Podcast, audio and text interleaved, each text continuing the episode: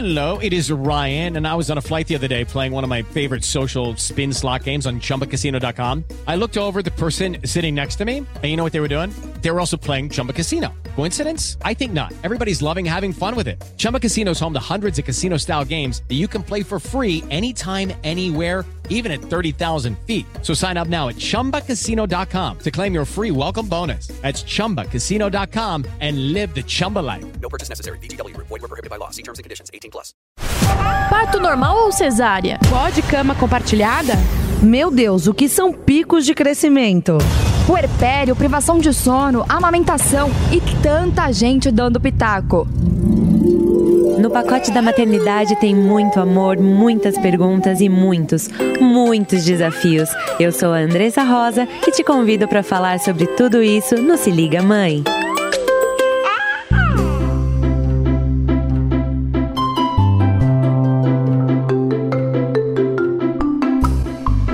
Está começando a segunda temporada do Se Liga Mãe aqui na Jovem Pan. Gente, que alegria! Eu acho que eu já até perdi o jeito, faz um tempo que a gente não grava. Ai, que coisa boa! Tô muito feliz por estar aqui com vocês nessa segunda temporada. Se você está me conhecendo agora, chegou por aqui já na segunda temporada, eu sou Andressa Rosa. Eu tenho um blog chamado Se Liga Mãe, onde eu converso com as mães sobre culpa, sobre autoestima, criação de filhos e sobre essa aventura doida aí da, da maternidade. A gente vive surtando ali no, no meu Instagram. Então, se você quer fazer parte dessas mães que estão sempre surtando, mas são muito felizes, é só você me seguir lá que a gente vai poder conversar sobre várias coisas legais, tá bom? Hoje, nesse primeiro episódio, para estrear, assim, vou, vou cortar a fita com uma tesoura de ouro. Eu tô com ninguém menos do que Camila Antunes, essa estrela da, que está cuidando das nossas carreiras e que faz um trabalho extraordinário com a Filhos no Currículo. Eu conheço ela, é, o, o, trabalho dela faz um bom tempo já. É, eu sigo ela em todas as, as, as, redes sociais, no LinkedIn principalmente. Ela faz um trabalho extraordinário e eu vou vender muito peixe da Camila nesse, nesse podcast ainda, mas eu quero deixar ela se apresentar para a gente conversar hoje sobre um assunto que está sendo muito pertinente, que é, é, falar sobre a nossa carreira, uh, os filhos e essa crise que a gente está vivendo, né, essa pandemia que está deixando a gente de cabelo em pé e a gente está se questionando sobre praticamente tudo. Então, ela está falando muito sobre isso, está fazendo um trabalho muito bacana e é por isso que eu quis trazer ela aqui para a gente ter alguns insights de como que, que, que a gente pode fazer esse negócio funcionar, né, Ká? Bem-vinda! Bem, ai, Andressa, que começo, que recepção. Eu tô assim me sentindo super acolhida. Obrigada. Tô muito feliz desde o primeiro contato que você a gente começou a conversar. E eu tô muito, muito feliz de estar com você estreando esse podcast aqui a segunda temporada. E essa abertura já me deixou sem palavras, mas então eu vou começar a me apresentar falando que eu sou a mãe da Bel e do João. E eu sou, sim, uma das cofundadoras da Filhos no Currículo, com muito orgulho. Estou muito feliz do que a gente tem falado, tão importante falar sobre isso, porque a gente decidiu criar Filhos no Currículo para justamente falar sobre filhos onde quer que a gente esteja. Porque a gente sempre levou filho para o trabalho, o filho, a gente quer trabalhar onde a gente possa ser a gente mesma, então a gente precisa estampar os nossos filhos no currículo, porque eles não são um impedimento para a nossa carreira, mas eles potencializam a nossa vida. Mas é, é muito importante eu trazer para essa conversa, é inevitável que eu, que eu conte para você, né, e que eu te que eu traga um pouco da minha história, da minha vida, que está intimamente ligada a toda essa iniciativa.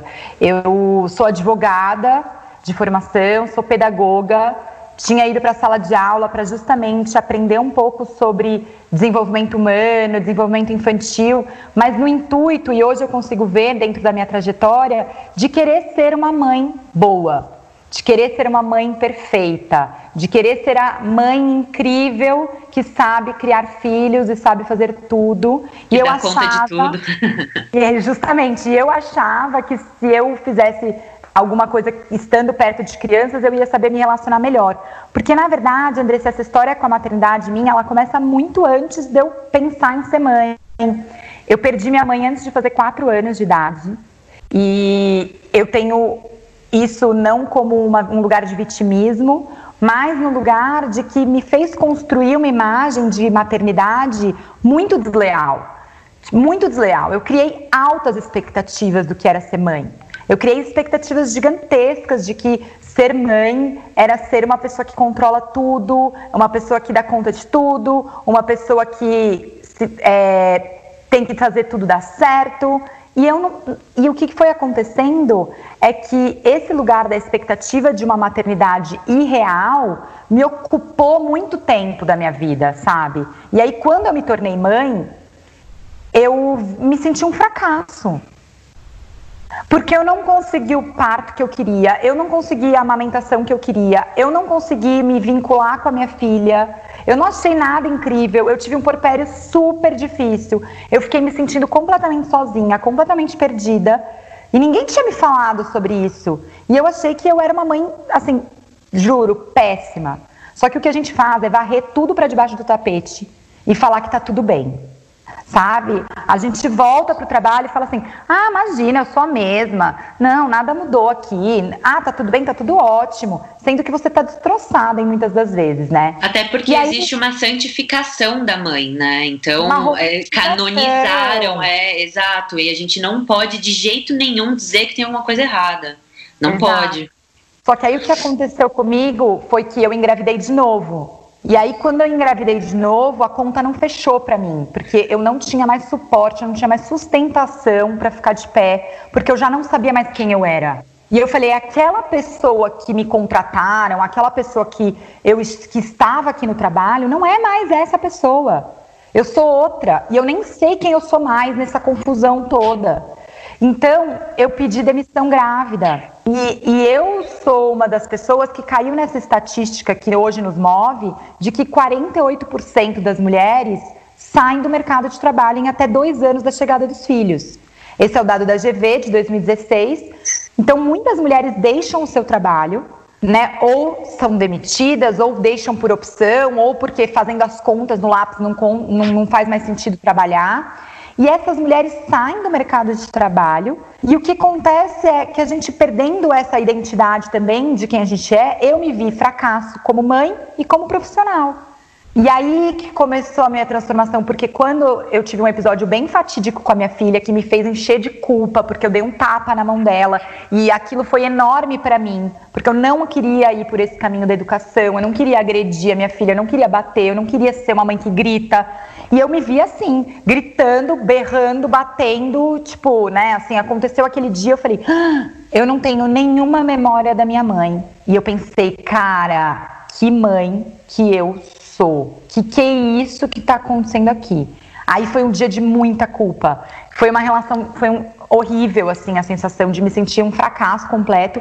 Só que eu tenho um lado que de vontade de crescer, assim, né, de, de melhorar. Eu, eu, eu sou inquieta. Então eu falei não, não é possível que eu não vou conseguir, porque eu estava declarando que eu nunca ia me dar bem com a minha filha. Eu estava dando a minha relação como um fracasso tão grande que eu falei assim: ela é de escorpião, eu sou de leão, e eu nem sei o que isso significa ao certo, mas eu falei, a gente nunca vai se dar bem. falei, joga a culpa no signo, né? Não tá dando vai se dar bem. Aí eu falei, a gente não vai se dar bem, e essa vai ser a relação que a gente vai ter. Só que isso me incomodou, e aí eu comecei a aprender, a me decidir a estudar sobre parentalidade. Então eu fui atrás de curso de disciplina positiva, de parentalidade positiva, de como que eu é, me relacionava com respeito com os meus filhos para me respeitar. Na verdade foi isso, assim, para eu entender quem eu era nessa confusão toda. E o que acabou acontecendo é que na medida em que eu aprendia sobre eles, né, de como eu me relacionava com eles, eu fui aprendendo sobre mim. E eu fui me sentindo muito mais potente. Eu falei, cara, eu sou muito corajosa, eu sou muito criativa, eu sou muito. É, eu sou uma líder dentro da minha casa. Eu sou uma pessoa que todo dia precisa ter mais paciência, que sou empática, que respeito. Sabe, eu tô melhorando todo dia. E eu falei, e essas habilidades, elas vão para o meu currículo. Então foi, da essa, foi dessa vontade, dessa trajetória que a gente falou: isso não é uma dor da Camila. Isso é uma dor de todas as mulheres, mães, muitas de nós, não vou falar todas, porque não conheço a realidade de todas, mas de muitas mulheres e muitas mães que passam por essa crise de identidade, de quem é depois dos filhos, o que, que os filhos causam na gente, mas que eles potencializam a gente. Então a gente precisa ir para o mercado de trabalho, primeiro, se sentindo potente, né? Então tem um trabalho nosso de, de se construir nesse papel, mas tem um trabalho também de fora da gente mostrar para a liderança dentro das empresas, para a gente falar de filhos nos eventos, para a gente falar de filhos dentro da empresa, que isso não é um problema na entrevista, ou que você vai precisar sair mais cedo para pegar teu filho, ou que você, enfim, porque os filhos existem e eles nos complementam e a gente é a soma de tudo que a gente faz. A gente não é mãe ou isso ou aquilo, a gente é mãe e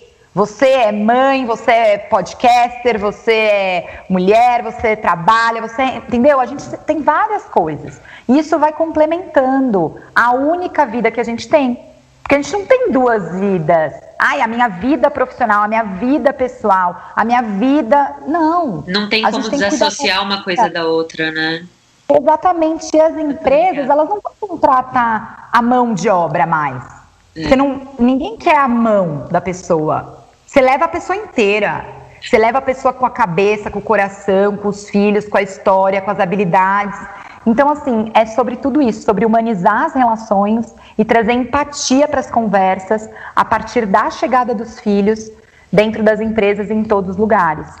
E eu é acho isso. que esse, essa conversa, Cá, é, nunca esteve tão em pauta quanto agora nessa crise, né? Eu acho que, que eu, eu não quero de jeito nenhum falar em lado bom da pandemia, porque eu tenho horror. Eu acho que não tem lado bom. Tá todo mundo perdendo, tá, tá, tá sendo ruim para todo mundo. Mas se tem algum despertar no meio disso tudo, né? É realmente essa relação onde é impossível você excluir uma criança dentro de uma casa. Então, eu estou vivendo isso agora e eu imagino que as mães que estão em home office, estão em trabalho remoto, estão tendo que é, é, ter essa jogada com as empresas de um jeito que a gente nunca teve. A gente nunca falou tanto sobre isso quanto agora. Por quê? Porque não dá para simplesmente colocar a criança na escola e fingir que você não é mais mãe. Então, durante oito horas do dia, eu tinha, é, eu tinha a sensação, não sei como era para você, mas depois que a Malu entrou na escola, eu tive a sensação de que eu tinha oito horas para ser Andressa. Eu tinha oito horas para ser mulher, trabalhadora, profissional. E aí depois dava cinco horas da tarde eu saía do trabalho e é, voltava a ser mãe, né? De repente, um vírus chegou no mundo inteiro e é impossível eu fazer uma reunião hoje sem que a Malu queira é, é, é invadir, conversar com as pessoas que estão participando da reunião comigo. É, é, quase sempre alguém me chama é, no, no, no, canal de comunicação da empresa e eu falo: olha, você me dá cinco minutinhos, que eu só vou ali dar uma, uma banana para Malu e eu já volto. Então é, é impossível. A gente nunca falou tanto sobre os nossos filhos porque não tem outro jeito. Não e eu fico, eu, eu fico, de certa forma, muito, muito feliz que as coisas estejam acontecendo assim, esse movimento esteja acontecendo em algumas empresas, porque é, é, parece que esse tabu finalmente está começando a ser quebrado, né? De que tá tudo bem a gente falar sobre os nossos filhos e viver a nossa maternidade tanto quanto a gente vive a nossa carreira e, e a nossa profissão, né? É, então eu, eu queria que você compartilhasse, começasse compartilhando um pouquinho do que você tá vendo nas empresas que você dá essa consultoria, o que que é, é, você está enxergando de mais insight, se você acha que isso que eu estou falando realmente está acontecendo, ou então, cara, não, isso tá, tá, tá completamente contrário, as empresas estão ferrando as mães e, e não estão abrindo nenhuma forma de diálogo. Como é que você está enxergando esse movimento do mercado? Eu acho o seguinte, Malu, é, é o Malu, ó, Andressa, chamei você de Malu. É, é, a verdade é que eu acho que só pela vulnerabilidade que a gente é capaz de se conectar com o outro e o que está acontecendo ficou imprescindível, insustentável a gente falar de filhos, porque os filhos estão aonde a gente está. Então o Covid ele tirou as, as paredes dos espaços físicos, o que separava a nossa vida, como você trouxe, tipo essa bipolaridade quase, né, da gente pôr uma capa, como se fosse uma mulher maravilha mesmo, ou esses super-heróis que de noite saem para ter uma vida dupla aí e voltam. Então essa sensação, ele, o Covid ele ele tirou essas paredes e pôs todo mundo, todo mundo não, quem pode estar em trabalho remoto, e agora é, era sobre isso que eu queria trazer a conversa. É, ontem eu tive quatro eventos e eu falei com mais de mil pessoas que eu não vi os rostos, eu não vi porque era online. Isso é um desafio muito grande para quem, como eu, precisa ver um balançar de cabeça, um sorriso. E, e eu fiquei muito emocionada e muito impactada porque nós não estamos todos no mesmo barco. E eu queria trazer essa fala agora para você, porque é muito importante eu dizer isso, que a partir de qualquer dica que a gente for dar, sugestão, conversa que a gente estiver tendo, eu não sei a sua realidade. E, eu, e uma coisa que a gente precisa falar é que cada um aí está no seu barco. E o seu barco, tá, a gente talvez esteja no mesmo oceano, porque tá todo mundo vivendo uma crise. Só que o seu barco é só você quem sabe se você tem outro cuidador, se você divide a sua maternidade dentro de casa, se você é uma maternidade atípica ou não, se você é mãe solo. E ontem eu fiquei muito emocionada, porque se você tá com o agressor na sua casa, Andressa. Exatamente. Então, assim, tem. É, é tanta coisa que eu, eu fico completamente arrepiada. Então, eu não eu posso também. generalizar eu não posso, a gente não pode ser imprudente e irresponsável de generalizar situações. E mesmo em relação às empresas, cada empresa está num momento dessa situação. Eu acho que tá, as pessoas estão. Eu, eu quero ver dentro da pandemia, você falou para a gente não ver o lado, que a gente não está romantizando isso e não estamos romantizando, porque está todo mundo exausto, a gente está quase 60 dias nessa é, trancados em casa. Então, assim, não tem o, ai, que lindo e maravilhoso. Não é isso, mas a gente precisa ancorar o nosso, nosso olhar para as coisas que a gente vai aprender e para as coisas que são alguma coisa a gente tem que olhar de positivo em tudo isso. Uhum. E eu acho que assim, o online ele democratiza, então as empresas estão fazendo eventos, tem muito mais gente podendo participar dos eventos do que antes. Então as empresas também estão percebendo que a sua cultura consegue estar em mais lugares ao mesmo tempo, porque se antes você fazia um evento só no seu escritório sede de São Paulo, agora você consegue fazer para muita gente te assistir. Então tem aí um lado bacana de acessar mais pessoas e que a gente consegue fazer isso. E aí cada empresa está dentro do seu lugar. E eu estou vendo, eu posso estar olhando com o copo meio cheio, mas eu estou vendo o movimento das pessoas colaborarem uns com os outros. Porque eu gosto de acreditar que a maioria das pessoas é boa, eu gosto de acreditar que a gente quer ser do bem, que a gente quer se sentir amado, que a gente quer se sentir pertencentes, que a gente é uma necessidade básica do ser humano. Então, quando a gente se sente melhor, a gente age melhor. E isso vale para os nossos filhos também.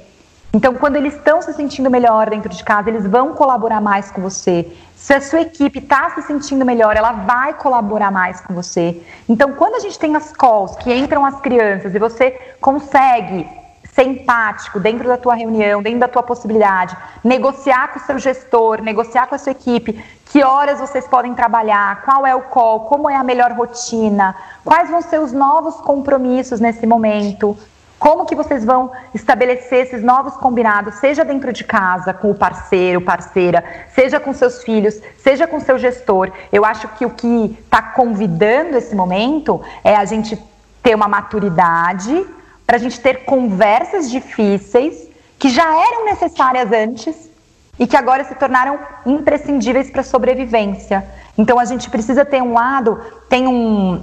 É, a gente falava nas nossas palestras do ano passado, fazendo até uma brincadeirinha, que o, o Fórum Econômico Mundial ele tinha ranqueado como habilidades do profissional do futuro. Não sei se você já chegou a ver isso, que parece. Está sempre no LinkedIn. Tem lá 10 uhum. habilidades que o profissional do futuro tem que ter. E o futuro era 2020, uhum. né? O Fórum Econômico Mundial para 2020, todos os profissionais do futuro precisavam ter aquelas habilidades.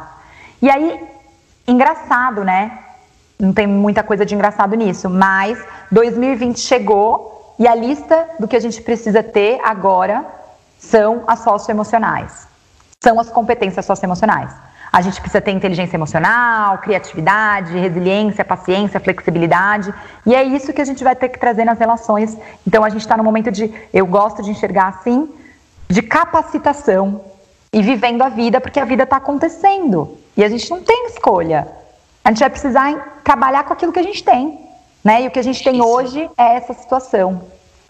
Não, eu, eu acho muito pertinente isso que, que, que, que você pontou, Ká, porque é, eu recebo muito, principalmente no, no, no, meu Instagram, essa dicotomia e as particularidades da maternidade de, de cada mulher, né? Que é muito difícil a gente fornecer uma fórmula mágica que coloque todas as, as, as mulheres no mesmo barco, né? E principalmente quando a gente está falando de trabalho, porque eu tenho amigas, por exemplo, que é, que são profissionais da saúde, então elas estão ali nas trincheiras, elas estão ali na linha de frente e não existe quarentena para elas. Muitas, inclusive, não veem os filhos a 60 dias por conta do, do, do, do Covid. Então, é, a gente tem esse cuidado, né, em conversar com elas, porque elas estão há 60 dias sem ver os filhos, morando em outra casa, em um hotel, em uma pousada que fique perto do hospital, ou dormindo no próprio hospital. É uma realidade completamente diferente. E aí, essa criança, às vezes, fica aos cuidados dos avós ou do pai. E, e, e como é que a gente está fazendo isso funcionar, né? Agora, quando é, a gente volta aqui para as empresas, para quem está no. quem tinha trabalhos de escritório, né? Como eu, como eu gosto de falar, o trabalho de baia, que é, por exemplo, meu, e a gente é CLT e tinha que bater ponto e tudo mais. E, e essa realidade teve que ser completamente adaptada agora, é, considerando todos os, os interpéries, né? De, de ter uma, uma criança em casa.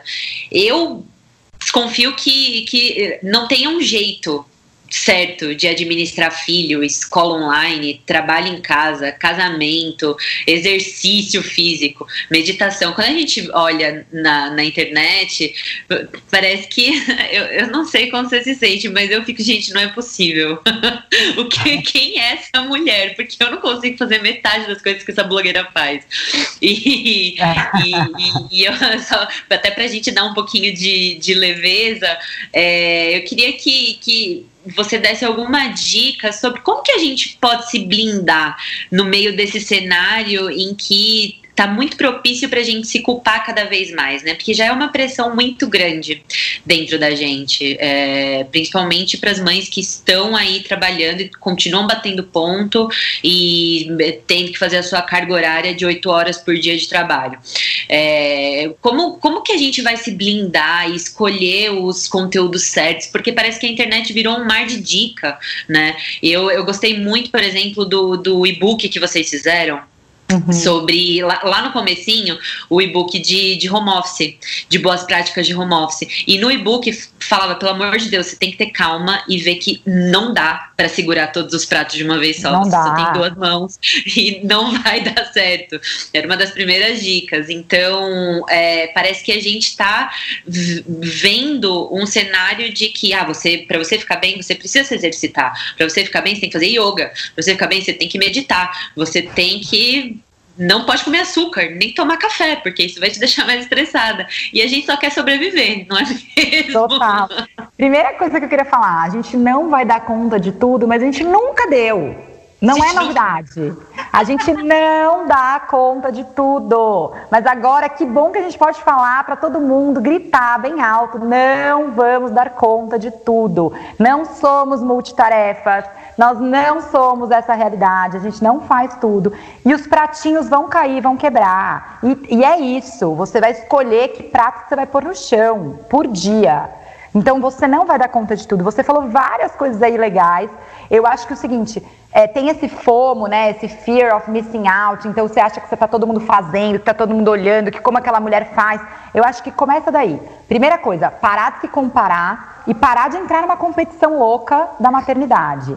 Chega Ninguém- dessa noia, né? Chega, Chega dessa de noia. olhar o Instagram do vizinho e, tipo, achar que a outra tá melhor que você, porque ela não tá. Tá cada um ali na sua, na sua, no seu roteirinho ali dentro do seu barco. Só que o que eu acho que tem que fazer é olhar pra dentro. Vai precisar cuidar, Andressa, na, na- numa boa, assim, você vai precisar fazer um plano de bem-estar, entende? Você precisa, tipo, criar dentro da sua casa, você não tem que nada. Não tem que nada. Na maternidade não tem que nada. Você vai na sua, encontra o seu caminho, tentativa e erro, vai encontrando seus, seus, seus- suas formas de se expressar, vai encontrando. Mas é importante você saber que tem alguns princípios aí que vão te reger, né? Que você vai escolher. Você vai definir o que é inegociável para você. E aí tem algumas coisas que são importantes para você pensar. Por exemplo, o que, que é inegociável que no final do dia você vai falar, puta, eu sou muito legal, sou muito boa, eu consegui fazer alguma coisa. Nem que seja arrumar a tua cama. E eu te falo isso porque tem aqueles livros, tem vários estudos que falam assim: começa o dia, arruma a tua cama, abre a janela, é, Lava o seu rosto, faz um seu rosto. ritual na manhã. Mas assim, não é um ritual. Não é pra você achar. Porque eu não faço, gente. Eu comecei a fazer experiências de escrita porque eu gosto de escrever. Então, acho que você também tem que encontrar o que te nutre. Porque o que nutre a Andressa não é o que nutre a Camila.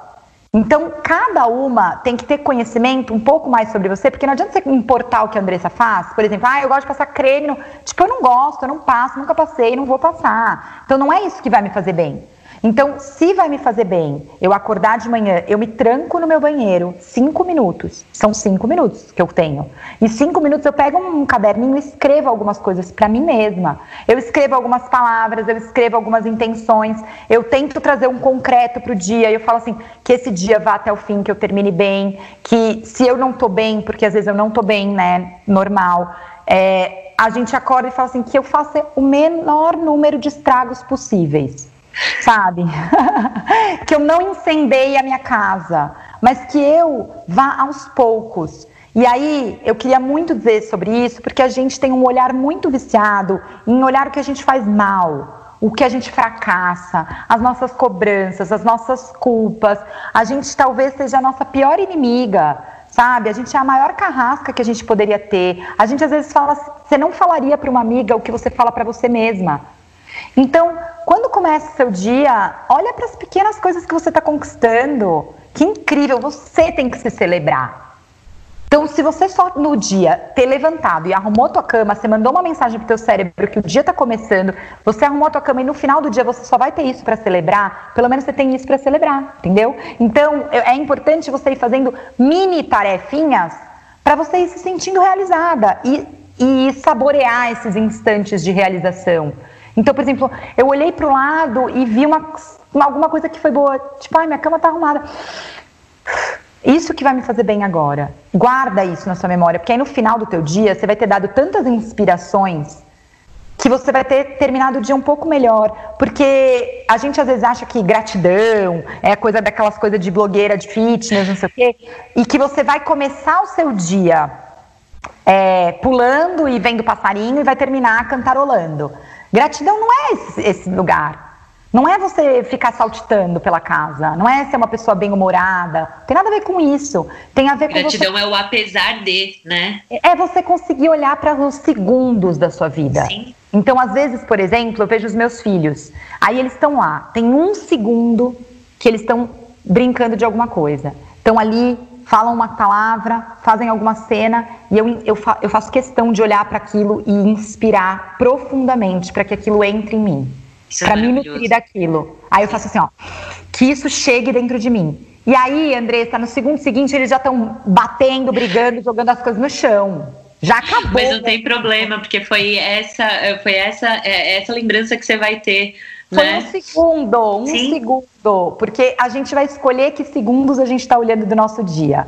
Então eu queria que esse fosse um pouco do convite. E aí tem algumas coisas que são importantes. Quando a gente precisa estabelecer, quando o plano de bem-estar que eu estou trazendo para vocês, é legal você pensar que a rotina é uma, num período de incerteza, ela traz segurança para todo mundo dentro de casa, Uhum. porque a gente não sabe o que vai acontecer fora, tá muito incerto. Isso Então, é muito se- importante para as crianças, né? Mais, até acho que até mais que pra gente. Porque ela traz previsibilidade, traz segurança. Então a criança sabe que depois que eu terminar de gravar com você, eu vou encontrar eles. Eles sabem que tem um depois. E isso pode trazer uma quietação. A criança começa a ficar mais tranquila, que ela sabe que a mãe vai voltar daqui a pouco. Então, assim, quanto mais a gente conseguir estabelecer ritmo e colocar, é, vai ter o, os grandes marcos do dia, o acordar, o dormir, o almoço, o jantar, coisas que vão acontecer que já fazem parte. E aí vem a história do mexer o corpo, né? Por que, que tem tantas lives e esporte? Porque quando a gente mexe o corpo, a gente mexe com as emoções. Então, se as coisas estão muito desandadas por aí, você não precisa fazer uma live de fitness. Você não precisa fazer. Mas você pode pôr uma música que você gostava quando você era pequena, uma música que você gostava na sua adolescência e dançar com seus filhos. Pula, dança, canta a música que você quiser, a música que você adora. Libera essa energia. Exato, porque eu tenho certeza que depois de pular uma música inteira da sua vida que você ama, que você é adolescente, cantar, eu tô louca para comprar um karaokê. Vou comprar, vou colocar aqui na minha casa. Vou ficar Ai, cantando nossa. sozinha, porque eu tô louca pra cantar. Eu E aí- amava karaokê. Então, Camila vamos fazer uma céu. sessão de karaokê, Ai, André. Porque a gente tem nosso sonho, a gente tem coisa que a gente gosta. E que eu não tô falando que você precisa ir viajar, você precisa ir. Claro que a gente quer viajar, eu tô louca de saudades de encontrar minha avó, minha família. Eu tenho vários medos, várias preocupações em relação a tudo que tá acontecendo. E se o medo vem, a gente convive com o medo. A gente vive com as emoções. A gente não vive sem elas. Então a gente tem tristeza que chega, medo que chega, raiva que chega, preocupação que chega, e a gente acolhe isso e endereça. Então você tem que mandar endereço, sabe? A culpa veio, pra onde ela vai agora? Tipo, não deixar ela plantar, eh, fincar raízes, né? É. Porque eu acho que esse é o maior problema. O problema não é sentir culpa, porque a gente sempre vai se sentir culpada por alguma coisa. O problema é deixar essa culpa criar uma raiz e virar uma erva daninha dentro da gente. Então, é, é tão importante quanto. Exato, porque a erva daninha paralisa ela, né? E eu acho que tão importante quanto você acolher e abraçar e aceitar aquela culpa é realmente mandar ela embora. E entra É. muito esse processo de autoconhecimento que você falou lá no começo. De que, Total. cara, aproveita esse momento e mergulha dentro de você. Você vai ter que Entende. experimentar. Então, olha para as dicas que você tá vendo aí, que estão te, te dando mau humor de ver, ou se você tem. Olha por outro lado também, tá todo mundo tentando trazer coisas que possam ajudar o outro. Então, por exemplo, a gente mesmo, sabe? A gente fez um e-book, a gente tem um PDF, a gente já ficou pensando, pô, entrou mais um PDF na conta dos PDFs que a gente recebe no grupo do WhatsApp. Mas a gente Mas tá não foi essa a intenção, entendeu? A nossa intenção foi trazer alguma coisa. Pode ter caído mal pra alguém. Alguém pode ter lido o, o- o e-book e falado, putz, lá vem elas falar que eu tenho que fazer não sei o quê. Não foi essa a vontade. Né? Então, assim, eu acho que as escolas estão tentando, eu falo isso do lugar de pedagoga, e, e os professores estão sofrendo muito com tudo isso que está acontecendo. Nenhum professor estava preparado de educação infantil que ama fazer roda no chão, que ama brincar com as crianças, que ama ler um livro, fazer zoom com certeza. criança de 2, 3, 4, 5 anos. Não era isso que ninguém queria, entendeu? Não era esse o plano, né? Não era esse o plano. Então, acho que a gente também tem que tirar um pouco da armadura e, e da- das armas e, e do embate para a gente olhar o outro desse lugar também. Os professores também estão em casa, eles também estão com família, eles também estão passando por tudo isso. Então, eu acho que é importante a gente ter esse olhar empático, a sua gestão. Então, assim, o que eu acho é que às vezes a gente é muito bom também de trazer o problema e não pensar numa solução, sabe? Perfeito. Então, perfeito. assim, cara, qual seria a solução, então? Tipo, o que, que você daria para solução? Seja na escola, seja na tua empresa, Uhum. seja, tipo, A propor... solução é só surtar e, e tudo certo? Não é, não é assim que Surtar funciona. beleza também, a gente surta, né? A gente grita um pouco e depois a gente volta e fala, E tá, depois. É, Ah. depois. O problema é sempre depois, né? Eu E- terminei os eventos ontem, Andressa, eu entrei no banho e chorava. Chorava, chorava, chorava. Me bateu assim um, um choro profundo. Alguma coisa me veio assim, com tanto eu falei, deixa eu chorar aqui no chuveiro por algum tempo. E aí eu chorei, chorei, chorei, chorei, fiquei entendendo o que, que eu tava chorando tanto e misturou um monte de coisa. Mas aí eu. Tá, entendi. E a gente vai ter que experimentar todas essas dicas que chegam, sabe? Às vezes é pela escrita, às vezes é a meditação, às vezes é uma música, às vezes é. ser- Não sei. Aí você vai testando e vai vendo. Descobrir o que funciona para você. E eu, eu- é- esse ponto da rotina é uma coisa que sempre funcionou muito bem aqui em casa. E, e eu já falei sobre isso também na- nas redes sociais, mas tem um ponto que hum, muitas mães não, não, não consideram no meio do caminho, que é o da paciência com a implementação dessa rotina, né? Principalmente para as crianças que ficavam em período integral na escola e passaram a ficar em casa agora com, com essa quarentena. Então, aqui, mesmo a, a Malu sempre teve uma rotina muito bem estabelecida, desde recém-nascida, e é virginiana, né? Então, ela sempre teve muita facilidade para se adaptar a, a, a planinhos. Mas aqui eu, eu, readaptei a rotina porque eu entendi que não tinha como eu manter a mesma rotina que ela tinha na escola dentro de casa. Não, não tem como fazer isso acontecer, misturando trabalho e afazeres domésticos. Eu adaptei, criei uma rotina da quarentena e essa rotina demorou uns 15 dias para conseguir entrar num ritmo. Então a gente também tem que tomar muito cuidado para não ser imediatista, né? De implementar a rotina e no dia seguinte já querer ver resultado. Porque às vezes não é assim, a gente precisa cuidar do nosso coração e de falar, cara, a gente está no processo. Calma. E pode ser que no meio do caminho essa rotina mude três, quatro vezes. Total. que a gente veja a gente que precisa... não dá para tirar a soneca naquele horário, não dá para fazer o lanche naquele horário, não dá para brincar naquele horário. E vai trocando, e vai adaptando, e vai fazendo, né? Super, a gente precisa investir em treinamento. A gente está falando de crianças, pessoas, a gente não está falando de robô. E Exato. aí, a gente está falando que as crianças também estão sendo as únicas nutridas emocionalmente por nós. Porque quando a escola, gente, acho que talvez a parte menos importante da escola sejam as tarefas, né? Era, ela é um lugar de constituir pessoas, ela cria a própria identidade, se relaciona, exato, ela encontra outras crianças, ela encontra outros adultos. E na escola também ela nunca ficou sozinha. Porque na escola, acho que as pessoas têm uma ideia equivocada de que a criança vai ter cinco horas que ela ficava sentada fazendo uma atividade. Ela nunca fez isso na escola. Ela vai é, depende da idade, mas ela tem trabalha em dupla, trabalha em, em trio, ela levanta, ela vai para o recreio, ela vai para o lanche, ela faz uma aula, ela volta de outra aula, ela encontra outra pessoa. Então a criança não fica sentada cinco horas. Nunca ficou. Então não é em casa que ela vai ficar também. Então é importante a gente ter essa compaixão, como você está trazendo, essa gentileza aí toda, e convocar todo mundo que mora na casa para uma reunião no começo do dia com a história da rotina, a gente está sugerindo fazer reunião de família, que não é o almoço de domingo, é uma reunião de trabalho. Como se você fosse sentar com todo mundo que pertence a uma casa, é responsável para que essa casa funcione bem. E nesse momento, a casa é o lugar em que tudo acontece. É a live da balada, é o, a live da ginástica, é a live de autoconhecimento, é a live de escola, é a live do trabalho. Então, assim, virou todos os lugares em um. Então é importante que a gente, todo mundo que, que mora na casa, precisa estar sentado junto e resolver os problemas juntos.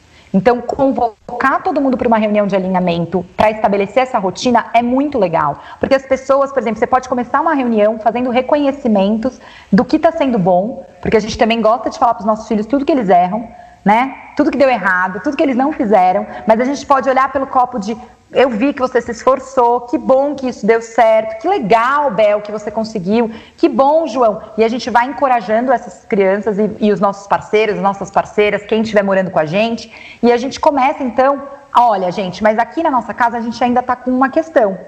Todos os dias a pia está cheia de louça. Todos os dias é, eu preciso de silêncio, tal horário. Não sei qual é o problema. Mas aí você traz o problema, não é pessoal o problema. O problema é um problema da casa. Quem tem uma ideia para resolver esse problema? Quem pode dar uma ideia? E aí você convoca as crianças para darem soluções também. E a partir daí você consegue construir uma regra e distribuir melhor essas tarefas. Tarefas domésticas também. As crianças amam, amam contribuir. Elas são ajudantes dentro da escola, elas são ajudantes do dia, elas adoram participar. Então, põe a criança para ser o lavador da louça na segunda, o passador de pano na terça, o que arruma a cama na quarta. As crianças mais velhas, adolescentes, podem ir para a cozinha e é o dia que eles preparam o almoço, o jantar. Começa a criar essa corresponsabilidade pelas tarefas da casa, corresponsabilidade pelas soluções da casa, e isso é um pouco delegar, abrir mão do controle que a gente quer ter como mãe, sabe? Porque daí sim você tira um pouco dos seus pratinhos. Uhum, não são exatamente. todos que a gente precisa ficar girando, entendeu? Então, exatamente. Então, eu acho que é por aí a gente trazer todo mundo para essa conversa desse lugar. E aí sim você vai conseguir, talvez, ter dias que você vai ter um pouquinho de espaço. Vai falar, gente, eu preciso, olha, eu tenho uma questão aqui. Eu preciso de cinco minutos. Como a gente vai fazer? Eu preciso de 15 minutos. Eu preciso de 10 minutos. Como a gente vai fazer? Se nessa hora o seu filho for ficar na televisão, se você for. Eu não sei, mas você vai achar formas de encaixar alguns espaços para você ir sobrevivendo a esse, essa pandemia. E isso, inclusive, é muito corporativo que você falou, né? É muito é, corporativo. Porque, porque... Você pode pegar post-it, fazer brainstorming com as crianças, Exatamente. colocar um quadro de é, colocar um lugar, um mural de avisos, um mural de, de problemas, e daí como que vocês vão resolver. Convoca todo mundo. E isso a gente leva para as empresas também. Então, é uma forma da gente ir, ir somando, sabe? Uhum. Parar de só acusar, porque às vezes a gente tem uma falha de comunicação muito grande. A gente não conversa com o outro, a gente desabafa e agride. E, né? ou, ou então a gente não fala nada e espera que a pessoa adivinhe. Leia. Que é, é, é, isso, isso acontecia muito comigo no, no começo do casamento com o Maurício. Eu esperava a proatividade dele em colocar a roupa para lavar. Esse e é aí a roupa ficava. E ficava, é e ficava. A gente não tem clareza dos nossos pedidos e das nossas necessidades. A gente não sabe o que a gente quer. Então, a gente não consegue pedir. Porque o que, que te incomoda? Para mim não me incomoda nada se não, não arrumar a cama, se não tirar a louça, não sei o quê. Para mim. Então, por exemplo, o que, que me incomoda? O que, que eu preciso do outro e o que eu gostaria que o outro fizesse.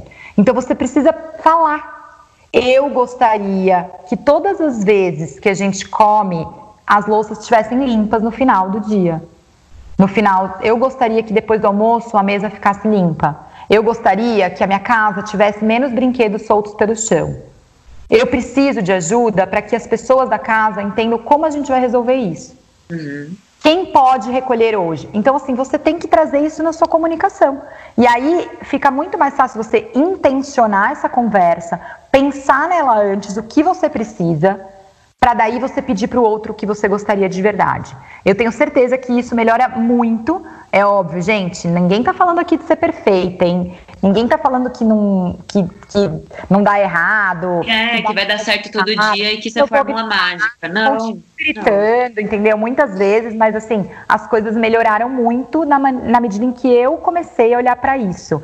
Não e vão ter eu... dias desafiadores, mais desafiadores do que os outros, né? Até porque a gente precisa lembrar que os nossos filhos têm dias maus também, ah. né? Essa é uma dificuldade, inclusive, para eu entender com a Malu, porque ela tem um ano e sete meses. Então, eu preciso entender que vai ter dia que ela não vai acordar de bom humor, cara. Ela é uma, é uma humana. E eu vou te falar, é no desafio e no erro que a gente tem a oportunidade de aprender e crescer. É na hora que você pede desculpa com honestidade. Não se você estiver pedindo só desculpa também, realmente. Você vai precisar cuidar disso. Porque se você viver uma vida sempre, ai, desculpa, desculpa, desculpa, e não consegue olhar para isso, talvez você vai precisar de mais ajuda. Mas o que eu quero dizer é, às vezes, errei, não queria ter gritado com você, filha, desculpa. Mamãe não estava bem hoje, eu não queria ter gritado com você, desculpa, vem cá me dar um abraço, um beijo e bola, segue o jogo, entendeu? Segue o jogo. E olha para isso e fala: putz, eu acho que eu estava mais cansada do que eu deveria, eu fiz mais coisa do que eu precisava, eu não cuidei de mim, eu deixei de fazer isso, eu dormi mal. Qual é a questão?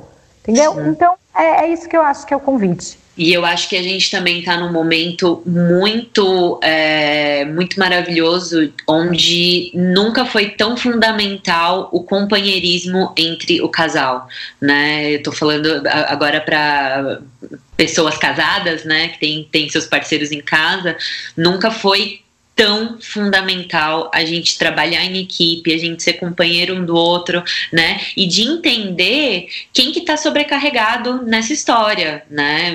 É. A, a, grande parte das mulheres, elas têm um, um, uma carga mental muito maior do que os homens, né? Já tem um monte de estudo uhum. para falar sobre isso. A gente é realmente o, o, centro da casa, a liderança da casa, mas é, agora parece que o tapete realmente saiu. E tudo que estava ali embaixo agora está aglomerado. Eu falei sobre isso no episódio que eu fiz com o meu marido, que a, a métrica perfeita para o casamento é que se os dois chegam no final do dia exaustos, tá funcionando. se só a mulher chega no final do dia exausta, tem uma coisa errada. Se é. só o cara chega no final do dia exausto, tem uma coisa errada. Agora, se os dois olham para a cara do outro e falam: caramba, tá dando certo, né? Porque significa que você está dividindo as coisas e que é, é, é, óbvio que é trabalhoso, né? Criar é, filhos não é uma, um, um, mar de rosas, né? É um grande desafio, mas é, eu acho que a gente nunca teve um momento tão precioso para fazer isso acontecer na, na relação do casal. Com certeza, eu acho que é, são as conversas difíceis, mas que é isso, a gente tem que ter um preparo para ter essas conversas e não só agredir, porque se você agredir, você vai receber de volta alguém que não vai te colaborar. É igual a mesma coisa com os filhos. Se você é, grita, se você faz uma ação, você tem de volta uma atitude que não é a que você gostaria. E entre o que eu penso e eu queria dizer e o que você escuta e entende o que eu digo, tem vários ruídos e vários abismos. Então eu acho que, sem dúvida nenhuma, a parceria e trazer a ideia de, de, de delegar e de dividir tarefas e de responsabilidade, porque é uma corresponsabilidade criação de filhos e de soluções para todas as questões da casa. Mas é óbvio, de novo, a gente está falando de um cenário, né, de uma casa que tem pai e mãe que estão bem Sim. e que a gente sabe que a sobrecarga mental continua na pandemia sendo maior das mulheres, a carga, que a gente sabe que o aumento de violência acontece, que a gente sabe que tem um monte de coisa.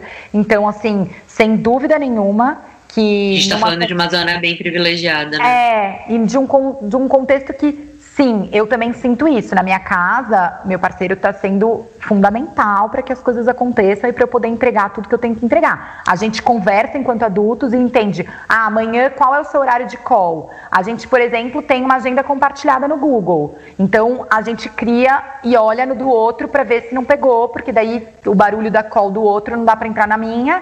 Então, a gente estava separando a mesa com uma fita crepe, entendeu? E dividindo quem estava em qual mesa, qual lado da mesa. Maravilhoso. E aí, é, não, total. E daí a gente pegava assim, quando tivesse que bater, teria que trancar um no quarto e fazer como era, entendeu? Então, assim, Exatamente. acho que, acho que essa parceria é muito fundamental, sem dúvida que isso é muito maravilhoso mesmo. E eu acho que a gente tem que crescer para ter essas conversas e conseguir ainda mais colaboração de todo mundo. Agora eu acho que pra gente encerrar, teve uma coisa que, que chegou muito quando eu abri a minha caixinha de perguntas sobre, sobre a nossa, o, o nosso episódio. É, chegou uma, uma dor muito, muito interessante de mães que ou estão em licença maternidade agora, que acabaram de ter os seus bebezinhos e estão para voltar, e de mães que viram neste momento de extrema reflexão, onde a nossa vida é a coisa mais importante que a gente tem, que elas têm uma carreira que não faz o menor sentido para elas. Né? É. Ou então, pra, no caso das mães que estão em, em licença maternidade, de que se viram num cenário de eu não quero voltar. Sim. Como é que vai é. ser quando eu voltar? Então eu acho que muitas mulheres estão se perguntando isso ou estão em trabalhos em que elas odeiam o que elas fazem e estão pensando, poxa, a gente está num cenário onde a gente não sabe o dia de amanhã. Eu quero fazer o que eu amo, eu quero fazer o que eu adoro. É, eu não quero mais estar com essa empresa, eu não quero mais aguentar esse chefe. E aí? Será? Que, Acho que, que, que, que é poderia falar? Nessa, tô brincando. Acho que a gente tem papo aqui para fazer muito. É, eu acho que carreira é um episódio realmente à parte, mas eu, eu te falo o seguinte: a gente vai precisar, nesse cenário todo que você trouxe, tem muitas realidades. Primeiro, da licença maternidade, a gente até, inclusive, eu falei em algum momento que a gente está nesse puerpério coletivo, assim, né? Que muitas mães já viveram esse isolamento e agora está até mais compartilhado, porque a gente pode falar que a gente está se sentindo péssima, que no puerpério a gente não pode falar, tem que falar que está tudo bem e que a gente está ótima. Então, assim, é um exercício de não se manter isolada emocionalmente.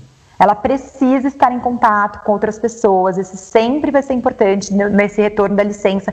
E aí, convocar uma reunião com o seu retorno e alinhar as expectativas, alinhar como vão ser as coisas, o que, que esperam de vocês nesse momento, o que, que você tem como entregar nesse momento. Então, eu acho que, assim, precisa ter esses alinhamentos dentro da sua empresa. Essa é uma coisa. Com relação a mudar de carreira, eu acho que assim, primeiro, carreira é tudo que a gente constrói na nossa vida. Então, olha para você com toda a sua história. Muitas mulheres, elas querem invalidar o que elas fizeram atrás para recomeçar do zero. Só que o zero não existe. Você tem uma bagagem, você tem uma história, você tem coisas que você gosta sim de fazer ainda, que você pode não estar tá no lugar que você gostava, mas que você é boa. Então você vai ter que olhar para você com um processo bem grande de autoconhecimento no sentido assim, é, o que, que você é boa? O que, que você gosta de fazer? O que, que as pessoas reconhecem que você faz bem? O que, que te chamam para fazer?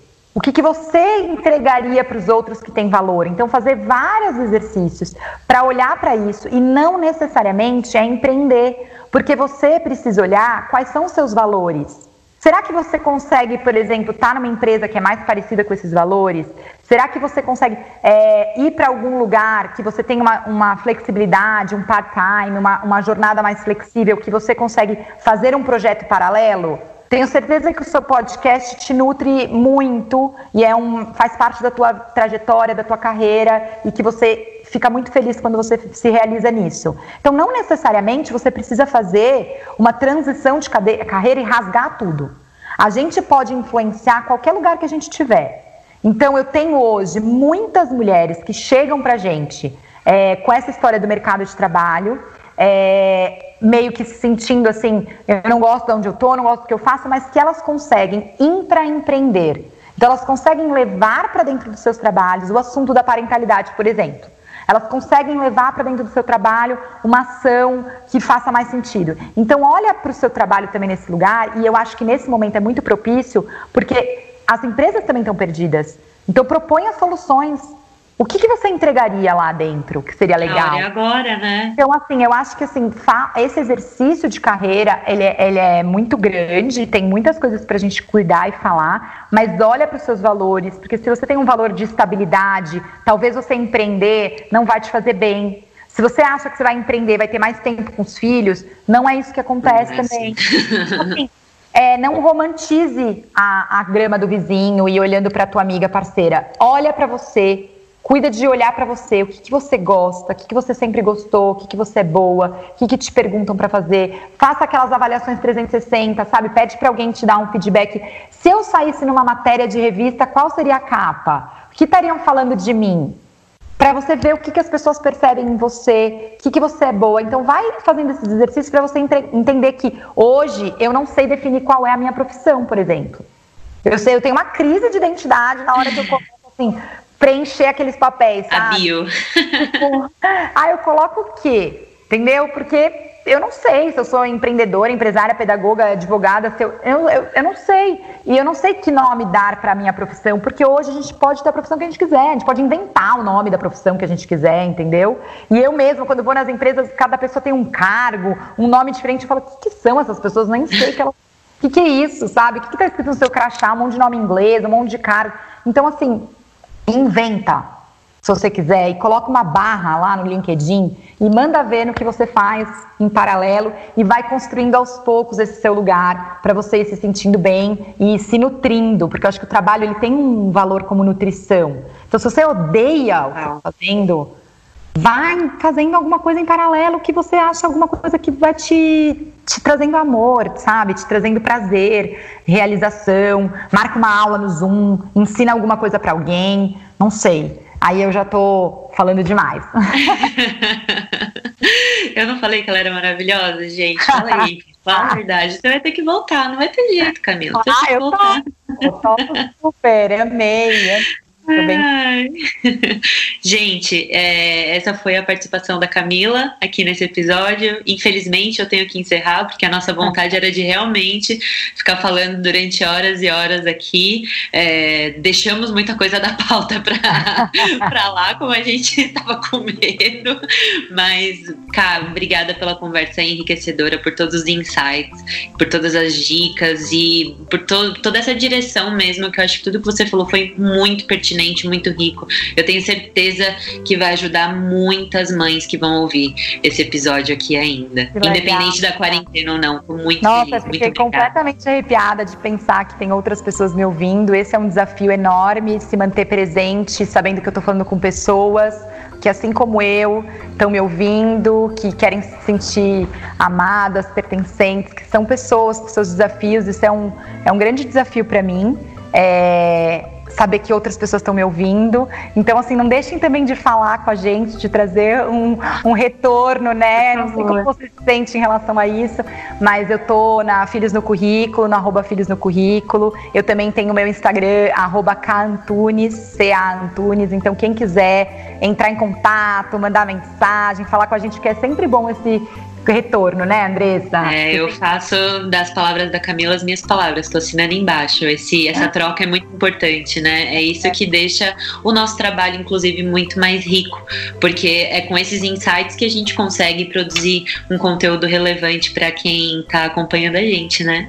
Total. E eu queria te agradecer o carinho, você é incrível. Olha, estou muito feliz de ter você ter vindo me procurar, que eu estou aqui, um super podcast maravilhoso. Estou muito feliz, pode contar comigo sempre. Obrigada mesmo.